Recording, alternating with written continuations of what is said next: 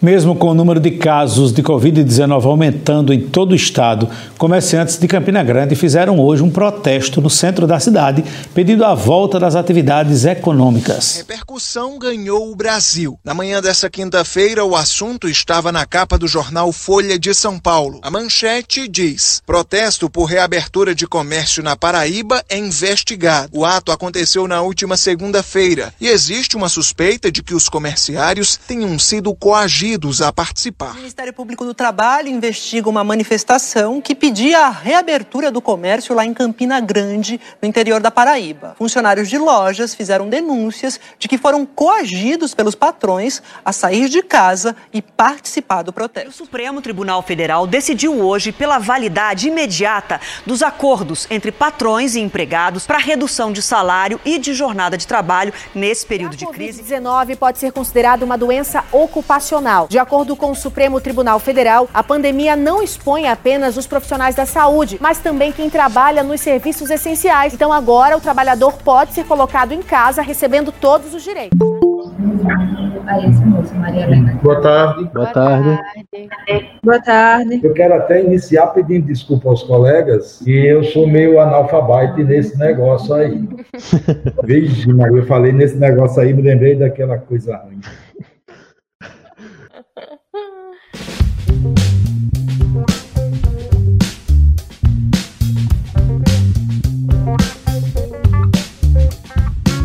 Bom dia, boa tarde, boa noite a você que nos escuta. Eis aqui mais um episódio do Mundo na Balança, Home Office, hashtag Fique em Casa.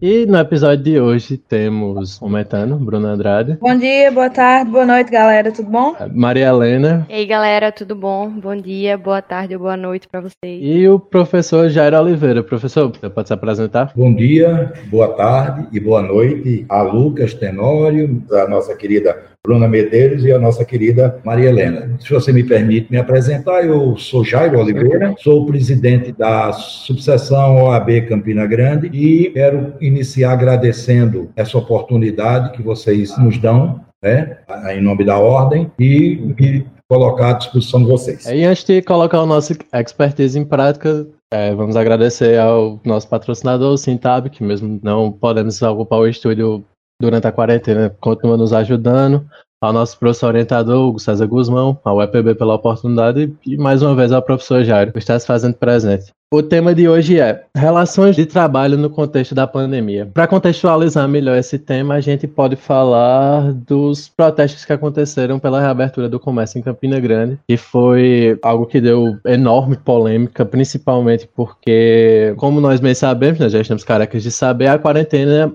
e o isolamento social é uma coisa necessária. Precisamos manter distância para que o, o vírus não se alastre. Entretanto, no nosso país aqui não pensa assim e a classe empresarial, particularmente, não compartilha da ideia do isolamento social. Eu queria que o senhor falasse um pouco, professor Jairo, do, das suas impressões quanto ao, a esse protesto que aconteceu pela reabertura do comércio, né? Que teve até aquele episódio polêmico dos empregados de determinada loja que eles estavam ajoelhados e foi bastante desgastante. Olha, é verdade. A ordem já se expressou através de uma nota, e bem que nota hoje em dia está meio desmoralizada. Uh, esse presidente eleito do nosso país foi a todo, a todo momento ele cria uma situação vexatória e as instituições é, emitem nota e não providência nenhuma são, são tomadas. Mas sobre essa questão específica do comércio, né, dos trabalhadores que, como nós dissemos, foram constrangidos e expostos pelos empresários, inclusive com potencial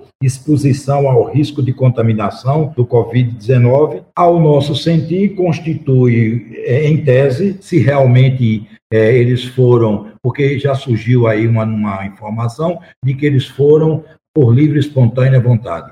Eu acredito mais na livre e espontânea pressão. Eles ficaram expostos ao risco de contaminação e, a, em tese, é, é essa condição afronta a dignidade do trabalhador, prevista no artigo 1 inciso 3 e artigo 5 inciso 3 da Constituição Federal, além de, de, de afrontar a tutela do trabalho prevista no capítulo 5 do título 2 da CLT. E aí a nossa posição é a favor da ciência, a favor da vida, a favor do emprego, mas a vida é em primeiro lugar. Com certeza, professor. Podemos pegar o gancho da sua fala da livre espontânea pressão, porque acho que desde 2017, quando iniciou essa série de flexibilizações na legislação trabalhista, deu para se perceber que traziam a ideia de que a negociação com o patrão é uma coisa fácil, é uma coisa fluida, sendo que na realidade não é bem assim, né? A gente até observa pelas fotografias que tem desse momento, desse protesto pela reabertura do comércio de Campina, que os funcionários estão claramente constrangidos de estarem ali. E a flexibilização trabalhista é pouco adiciona ao trabalhador porque não existe, né? Essa negociação entre patrão e empregado em patamares iguais. É, isso é um princípio. Muita gente diz, e é verdade, que a lei trabalhista, até então, é, ela é uma lei protetora do trabalhador por uma razão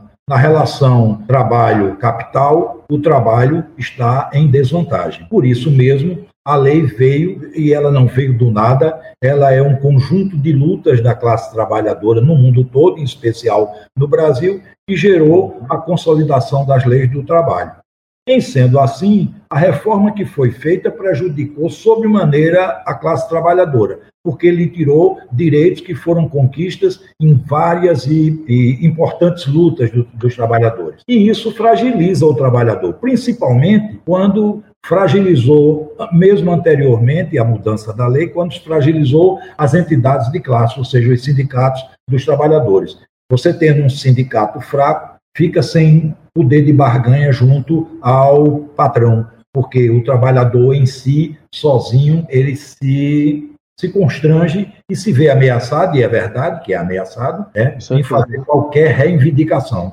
Nesse aspecto, a reforma trabalhista, assim como a reforma previdenciária, só trouxe desvantagem e prejuízo aos trabalhadores. Espero que com essa pandemia um outro horizonte seja descortinado mostrando que na relação capital-trabalho, o trabalho tem uma importância que diria primordial, porque sem a força, sem o trabalho, jamais haverá um capital sadio. Então, o trabalho, pra, ao, ao meu sentir, como a visão que tenho como um homem que nasceu de um, de um, pai trabalhador, de uma mãe trabalhadora, sabe a importância que tem o trabalho nessa luta que se trava entre o capital e o trabalho. Doutor Jairo, usando esse fundo né, da acontecido em Campina Grande, que a gente comentou aqui, a esses trabalhadores que, nessa situação toda, eles, eles vejam que estão numa exposição de risco grave e iminente para a sua vida e para a sua saúde. Eu queria saber se a eles algum direito é resguardado. Por exemplo, em caso de uma reabertura do comércio, um serviço não essencial, o trabalhador que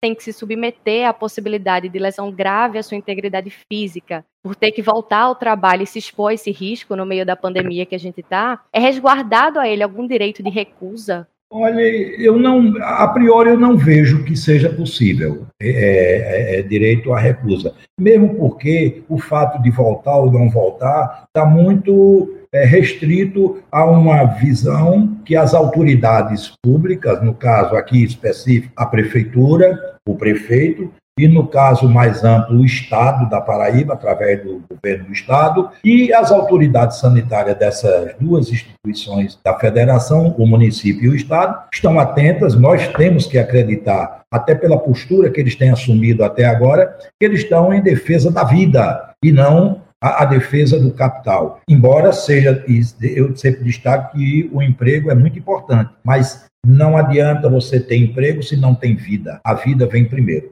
A partir do momento em que as autoridades liberarem, nós não sabemos quando, mas haverá de ser um dia liberado, né? aí já, por exemplo, o trabalhador já não vai poder tanto alegar, se recusar a, a participar né, da sua tarefa enquanto trabalhador na empresa, porque as autoridades, em tese, vão estar garantindo é, a saúde e a integridade física do trabalhador. A priori, eu não vejo como, a, a partir do momento da liberação oficial pelas autoridades do Estado, eu não vejo como o trabalhador primeiro se recusar e depois ser resguardado qualquer um outro direito. É, é o, que eu, eu, o que eu acho a priori. Entendo, entendo. Até porque a gente está vendo em vários debates, as pessoas estão tentando comprovar com estatísticas e pesquisas ao longo de todos os países que tiveram o caso do Covid, que esse embate entre economia e vida não é nem para estar tá no assunto no momento, no centro da discussão, porque a gente consegue ter provas de que tanto países que adotaram a quarentena, como países que escolheram por alguma visão equivocada, é, está ao lado da economia, eles tiveram fortes impactos econômicos e tiveram grandes números de mortos e vítimas contaminados pelo Covid. Então é, é uma discussão que, no final das contas, vai levar ao mesmo resultado de prejuízo econômico, só que com mais números de vidas perdidas. Eu não tenho dúvida disso, Maria Helena, eu não tenho dúvida disso. A respeito ainda sobre a questão de crime,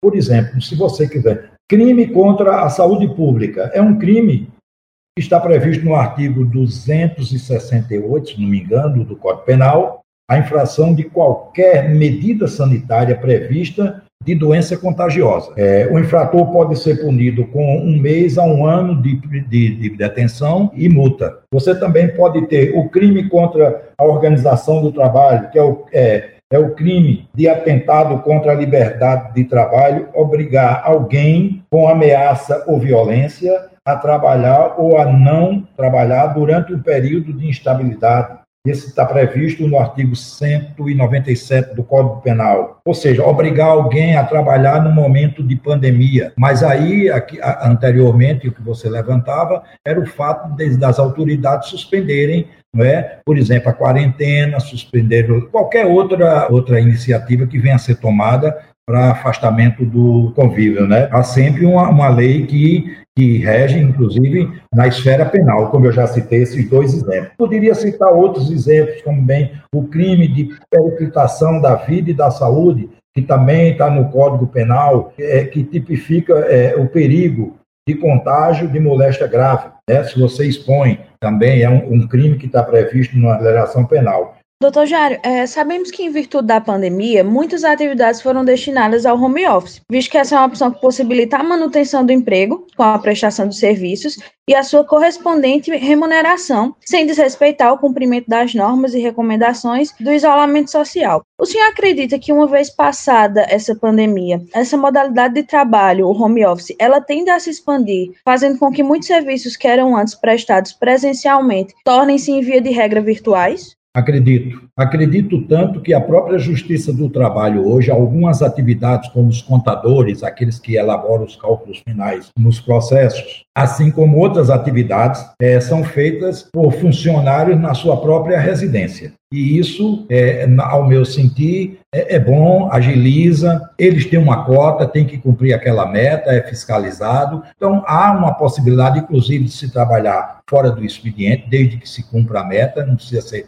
nada além da meta e nem nada aquém da meta. Ou seja, é a evolução tecnológica que, inclusive, nesse aspecto, diga-se de passagem, desemprega. Desemprega, a tecnologia desemprega. Ou seja, a partir do momento em que você tem algumas atividades bancárias que você não precisa mais lá no caixa físico, daqui a um tempo não haverá mais o caixa físico. Só estou dando isso como exemplo. Então, eu acredito que o trabalho home office vai ser, sim, uma atividade do futuro, em muitos aspectos da, da atividade desde que se garanta os meios para que aquele que vai prestar o serviço o, o, o, preste da melhor forma possível. Não pode cair na conta do trabalhador, se ele está trabalhando em casa, a conta da luz, a conta da internet, a conta do telefone, a conta que está agregada à prestação do serviço. Isso tem que ser ainda é, bancado de forma é, direta pelo, pelo patronato. Professor, muitos dos estados brasileiros, é, o estado da Paraíba, por exemplo, proibiu de cortar energia por dois meses, né? Sem, sem que fique sem pagamento. É, eu queria que o senhor comentasse um pouco da importância dessas atitudes é, do governo do estado, né? Já que o governo federal não, não tem feito muito, para resguardar tanto a situação do, do trabalhador, que possivelmente não está recebendo, e para o cidadão em si. Deixa eu só lhe fazer um reparo, Lucas, se você me permite. Eu diria só que o governo federal além de não fazer nada, ainda atrapalha. Eu acho o seguinte: nós vivemos é, a pandemia, que é um problema sanitário, nós vivemos um problema político no nosso país e vivemos um problema econômico sem precedentes na humanidade. Porque isso não atinge só a economia do nosso país, mas infelizmente atinge a do nosso país e a de toda a economia da Terra. Não é verdade? Os Estados Unidos está vivendo a mesma situação. Os mais pobres como, é, é, são os que mais sofrem e que mais sofrerão. Nosso país é um país que, além de ter uma economia hoje num, estágio muito difícil, já vinha isso antes, mas é, isso foi agravado pela pandemia. E algumas prestações de serviço, como a água, o telefone, a energia elétrica, que são da garantia do convívio da vida, né? Da, enfim, Ninguém hoje pode viver sem energia elétrica, isso é óbvio, sem água para a sua, sua higiene pessoal, enfim, né, para a sua atividade humana, esses serviços terão necessariamente, terão que ser firmados acordos de, de diminuição de preço, né, das tarifas, de diminuição do, do, do, inclusive de gastos. Mas eu vejo que é uma forma muito interessante que o governo do Estado pro de ajudar aquele, porque você veja que aqueles que têm emprego público talvez não sofra tanto quanto aqueles que têm emprego na iniciativa privada. Primeiro, os da iniciativa privada vão correr o risco de serem demitidos, né, de perderem o emprego. E depois, ainda pela legislação, você tá, inclusive é da nossa temática, não é?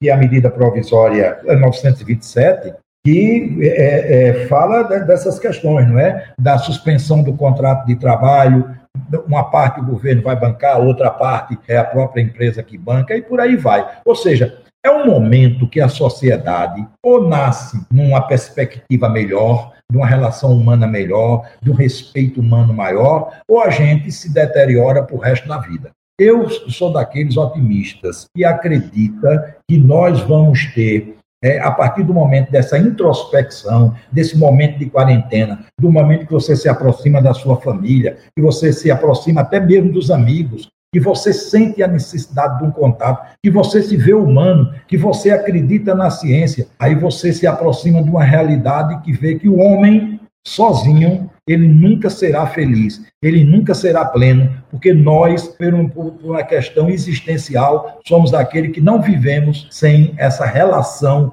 próxima e humana que todos nós temos. Isso no casamento, na família, é, na, na amizade, no emprego, enfim, em todas as atividades humanas. Eu sou aquele que creio nisso. Portanto, eu acho que nós sairemos melhor. Espero que saiamos melhor né, dessa quarentena, sem acreditar, por exemplo, que a Terra é plana, porque aí dói, né?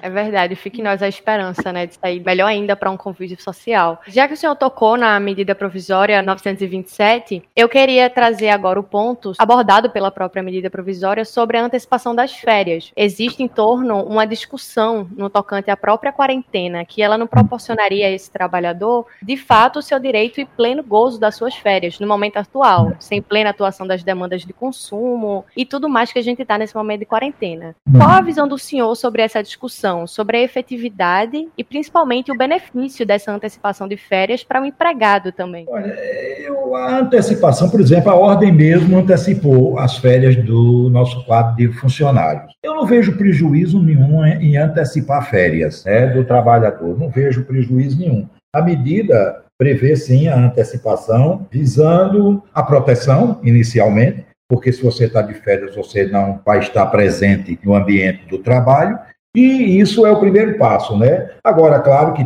tem que ter as normas que vão orientar isso, que é, por exemplo, o, o aviso de pelo menos com 48 horas de antecedência, também pode ser antecipado férias para quem ainda sequer tem o período aquisitivo, não é isso? E a, e a medida prevê isso. A medida recomenda priorizar a concessão de férias para quem, por exemplo, pertence a grupo de risco, que tem comorbidades, né? E, enfim. E o pagamento das férias é, é, é, que se dará até o dia, ao quinto dia útil do mês subsequente, é, seguido de um terço, o prejuízo mais está na questão do texto de férias que pode ser pago junto com o décimo terceiro. Ou seja, nisso aí há sim um prejuízo, esse um terço. Mas é, é aquilo que eu, que eu dizia antes: todos nós vamos perder. Espero que não percamos a vida, mas todos os empresários perderão, os trabalhadores perderão, todos nós sairemos perdendo dessa pandemia haverá redução salarial, haverá redução da produção, um, um, momento muito difícil da economia,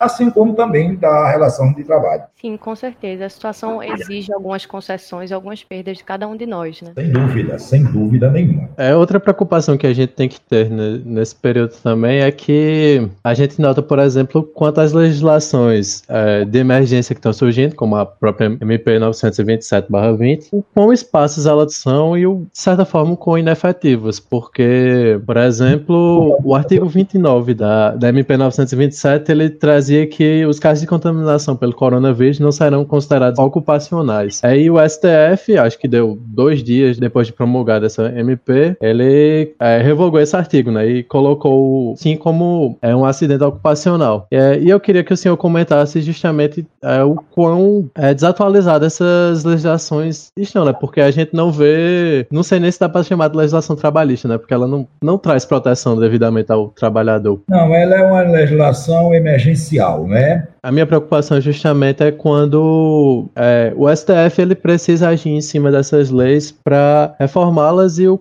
quanto elas não beneficiam o trabalhador de fato. Porque, por exemplo, vamos imaginar uma situação hipotética em que um trabalhador contrai coronavírus no trabalho e ele e o coronavírus não é considerado como doença ocupacional. É, mas a lei originalmente todos nós sabemos, porque a lei é feita na sua grande maioria, não é? Infelizmente, hum. o trabalhador ainda não adquiriu ato pelo menos não percebeu a importância do voto e escolher aqueles que vão realmente representar os seus anseios, as suas esperanças, né, as, suas, as suas lutas.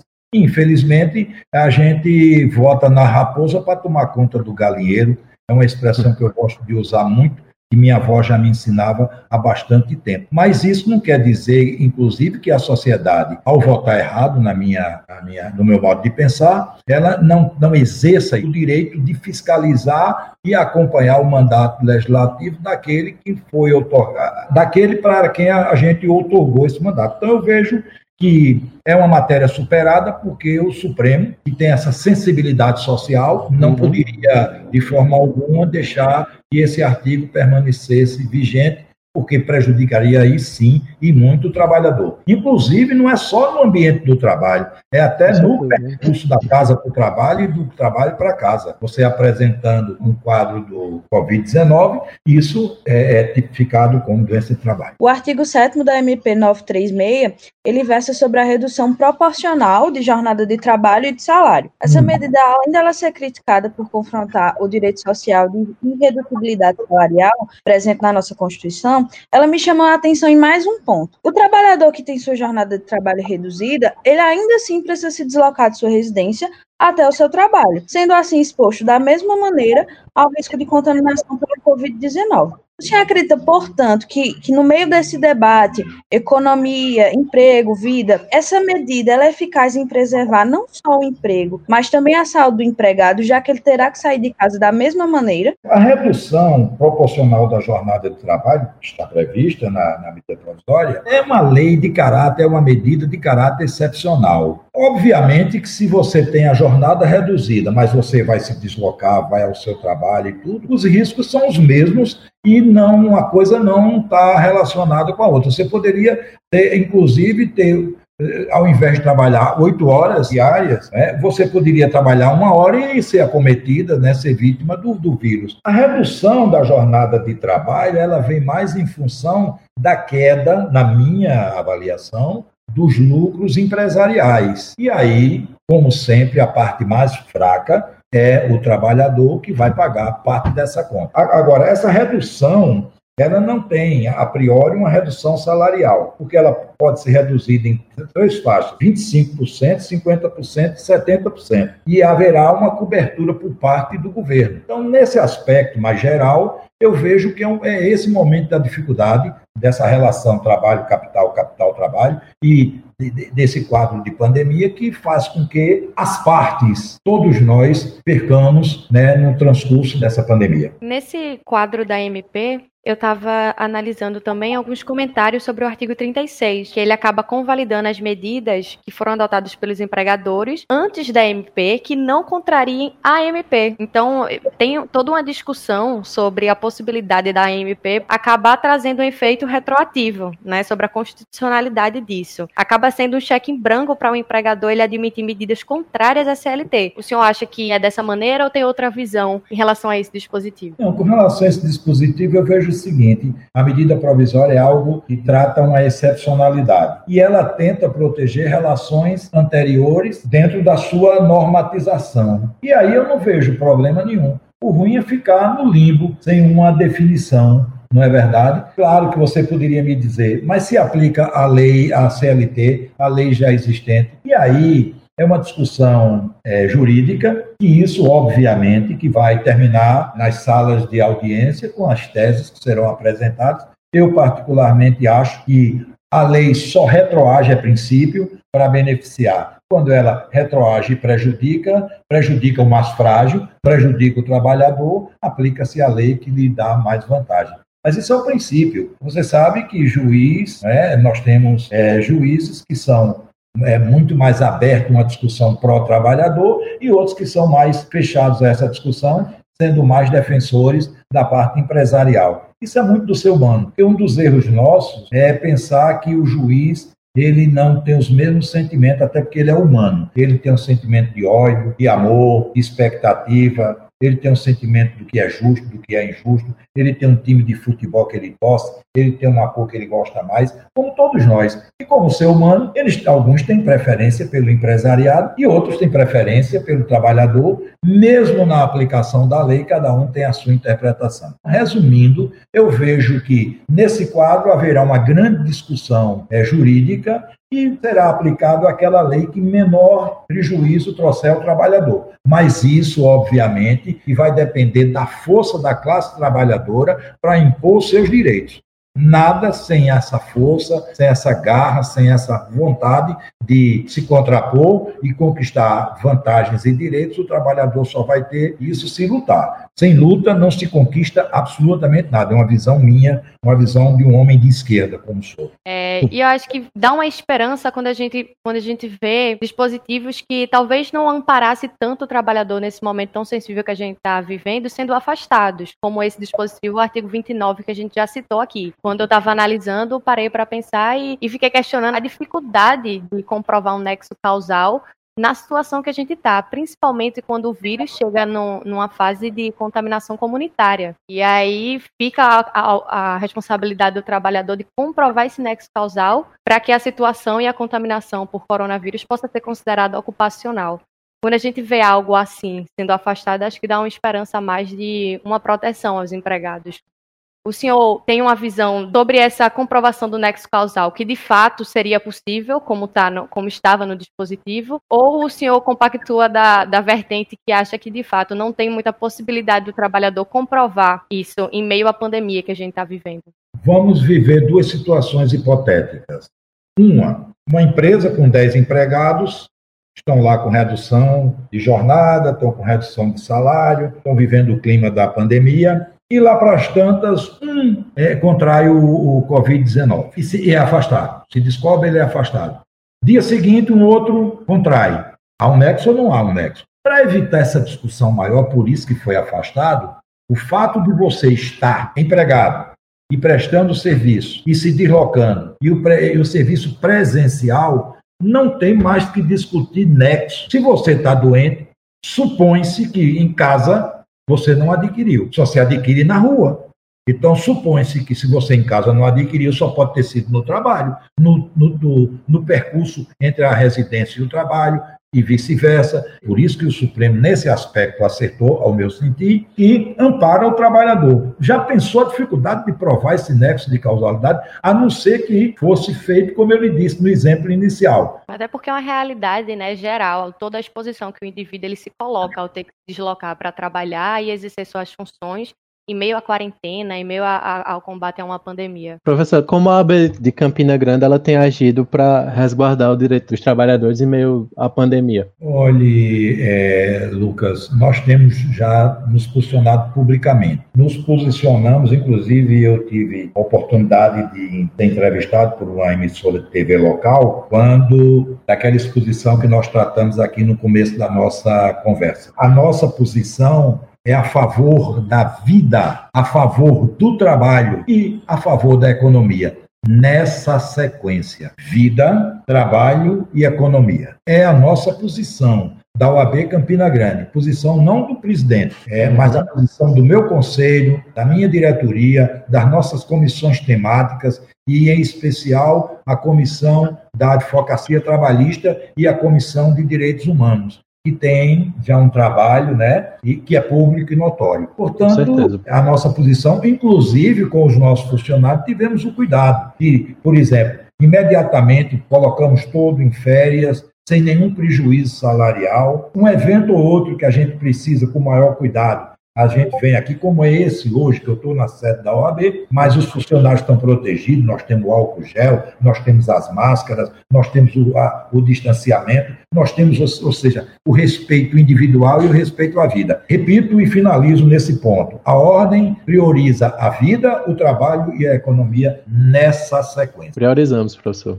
Doutor Jário, ela, lá no começo, nós falamos a respeito do home office, do quanto ela é positivo né, para é, a manutenção do emprego e para evitar a contaminação do, do Covid, e que também é, é essa forma de trabalho virtual futuramente pode gerar é, alguns desempregos, uma vez que algumas funções são substituídas pela forma virtual do trabalho. E aí isso me remete a uma das estratégias de venda que cresceu bastante na última semana, principalmente em virtude ao Dia das Mães. Passo até um parêntese aqui para de é, desejar um feliz Dia das Mães, embora um pouquinho atrasado, a todas as mães que nos ouvem, especialmente a minha. Beijo. É, essa estratégia de drive-thru, ela acelerou e esquentou um pouquinho, né, as vendas. O senhor acredita que esse lado positivo da tecnologia, ele pode ainda assim salvar ou amenizar é, os impactos econômicos que a gente está vivendo nesse momento de pandemia, se o empresariado se juntar para procurar formas inovadoras de continuar suas vendas, mesmo de produtos não essenciais, como a gente viu essa última semana, existe alguma maneira de ainda assim a gente conseguir manter vários empregos? Bruna, deixa eu primeiro que eu quero também homenagear todas as mães, fui indelicado no começo que não o fiz, na pessoa da minha mãe que com 94 anos está enfrentando com muita coragem, como foi é, toda a sua existência, como está sendo toda a sua existência, de muita coragem, né, enfrentando enfrentando tudo e com muito otimismo e também com muito amor, que eu acho que é o que nutre todas as mães. Sim, com certeza. É, deixa eu te dizer uma coisa. Deixa eu viajar na maionese, como dizem é, na brincadeira aí. Sabe qual é a crise? Sabe qual será a crise do capital, Bruna e, e Helena e Lucas? A crise do capital é o seguinte: a evolução, eu disse isso há pouco, a evolução tecnológica desemprega e vai desempregar muita gente. Eu sou de um tempo que, por exemplo, você ia a uma agência bancária e você tinha na agência bancária 20, 30 caixas para atender. Hoje você faz pagamento, recebe dinheiro, faz transferência, enfim, uma série de coisas sem sequer ir no banco. As lojas também fazem vendas, né, de computador, material elétrico, doméstico. Eu acho que, exceto roupa, porque roupa é bom quando a gente veste e vê se ficou né, bonzinho, o tamanho e tal, mas até roupa hoje se, se vende. O que é que significa? Esse tipo de, de atividade que a, a, a tecnologia vai, vai aumentando, né, ou seja, ele, ele elimina postos de trabalho. Mas o grande conflito do capital é o seguinte: o capital, para existir, ele precisa ter quem trabalhe que ganhe o suficiente para comprar aquilo que é produzido. No momento em que a tecnologia desempregar, vou um quadro bem absurdo para a gente entender. Desempregar todo mundo, como é que o empresário vai produzir para vender a quem? Ou seja, isso é uma coisa que a humanidade vai ter que ver como é que vai trabalhar. Não é uma coisa para agora, mas já está acontecendo. A perda de alguns empregos, de muitos empregos, né, de muita atividade econômica, porque a tecnologia vai substituindo. A tecnologia, por exemplo, é, hoje o banco faz o atendimento online, faz pagamento online. Eu gosto muito de citar a questão bancária, que é onde reside o capital grosso, né, aquele capital que está ali presente, é o capital in natura, vamos dizer assim, e o banco hoje tem todo um atendimento eletrônico, ou seja, na hora que o dono do banco ele não precisa se preocupar com greve de trabalhador, com a doença do trabalhador, com a presença do trabalhador, ele tem um programa que vai fazer tudo isso. Ou seja, ele na hora que quer desligar o computador dele lá, desliga e vai para casa e tudo bem, já ganhou dinheiro. Agora, saber como, quem vai ganhar dinheiro para poder comprar o produto daquele que produz,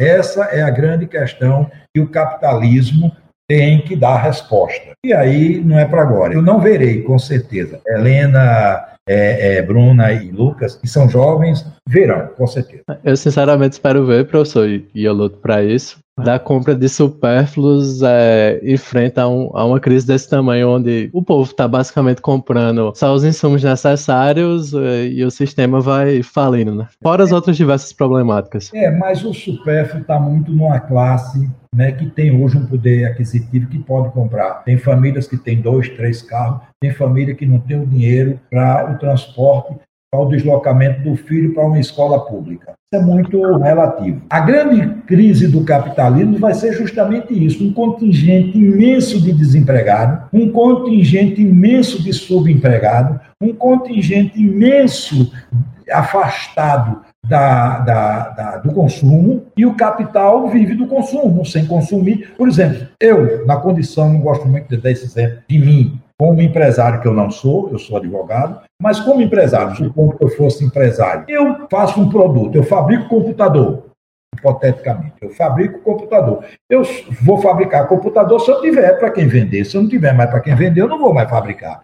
E quem a quem, se eu tiver a, a, quem vender e tiver quem compre. Ou seja, se eu não vender e não tiver quem compre, eu vou fabricar para quê? Então eu vou entrar no sistema, ou seja, vou entrar naquele sistema que, o, que eu não vou ter lucro, não vou ter o, a minha fábrica, não vou, não vou participar do sistema do, do, do grande capital. Não é verdade? Isso é uma coisa, é um desafio para a humanidade esse desafio da gente sair dessa situação de uma disputa, às vezes muito ideológica, mas também cega, e partir para princípios que são mais concretos. O trabalho é imprescindível para a sobrevivência do capital. Sem o trabalho não há renda e sem renda não você não compra nada daquilo que é produzido. Isso é fato. E aí como vamos é, vencer isso? Se eu tivesse a fórmula, eu vendia.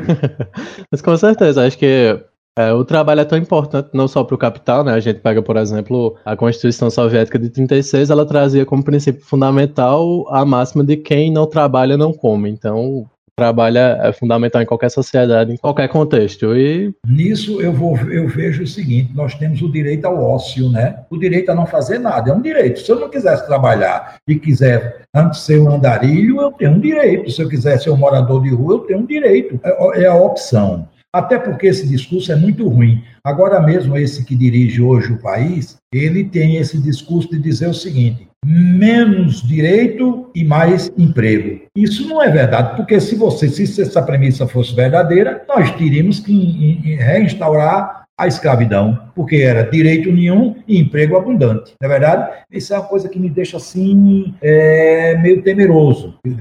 Nesse retrato que a Constituição Soviética, que já nem existe mais, Nesse aspecto, acredito eu, não sou estudioso, embora, como eu já lhe disse, me identifico muito com a, a ideologia esquerda. Eu sou um homem de esquerda, assim me defino. Eu tenho lado e cor.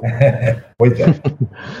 Eu acho que a reflexão que a gente pode deixar, se assim eu concordar, claro, dessa, desse programa, desse podcast, é que não é o isolamento social, não são as medidas protetivas que estão prejudicando a economia, e sim a pandemia, certo? É, no nosso caso específico de Brasil, é a pandemia, mas também é, é, existem duas outras questões. A questão econômica, nós temos uma economia fragilizada, por vários motivos, vários aspectos. Nós temos um país que está sendo entregue ao capital internacional e nós temos ainda uma crise política sem precedentes, ou seja, um país que não tem governo, tem apenas o ódio no poder, tem apenas é, a negação da ciência, tem apenas aqueles que só acreditam que é, armando a sociedade que a gente terá paz, que é muito contrário, né? É, nós temos a negação da civilidade, da civilização.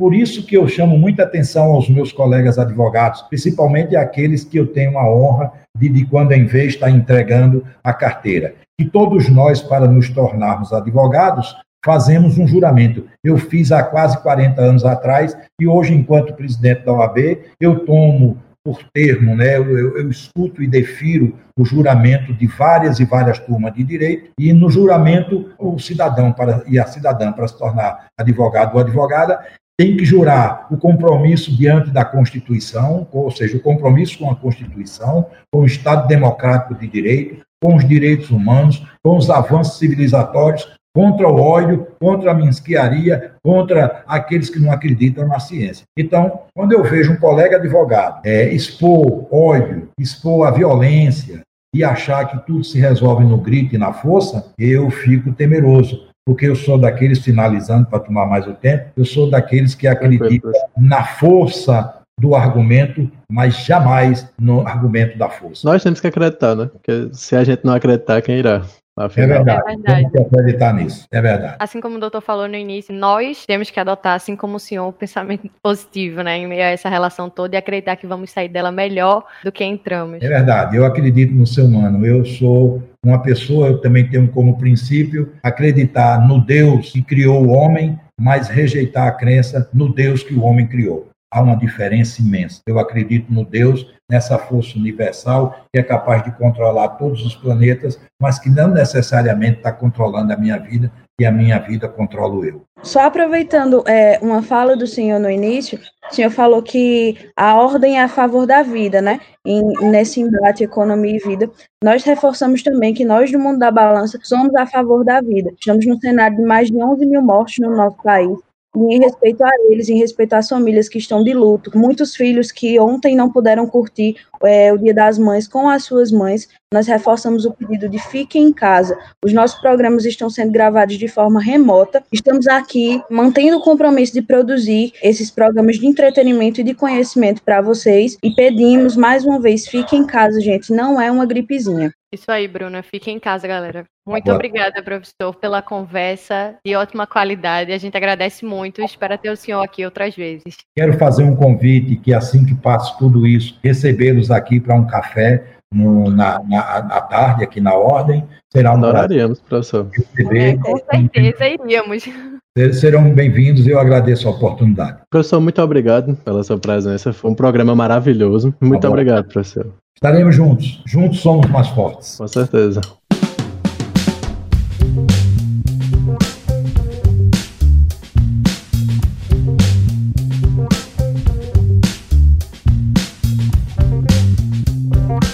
Gente, esse foi mais um programa do Mundo na Balança. Hashtag Fica em Casa. Escuta nosso programa. Muito obrigado ao Cintável, professor Hugo, aos nossos editores Daniel e Renato. E acho que foi, né? Tchau.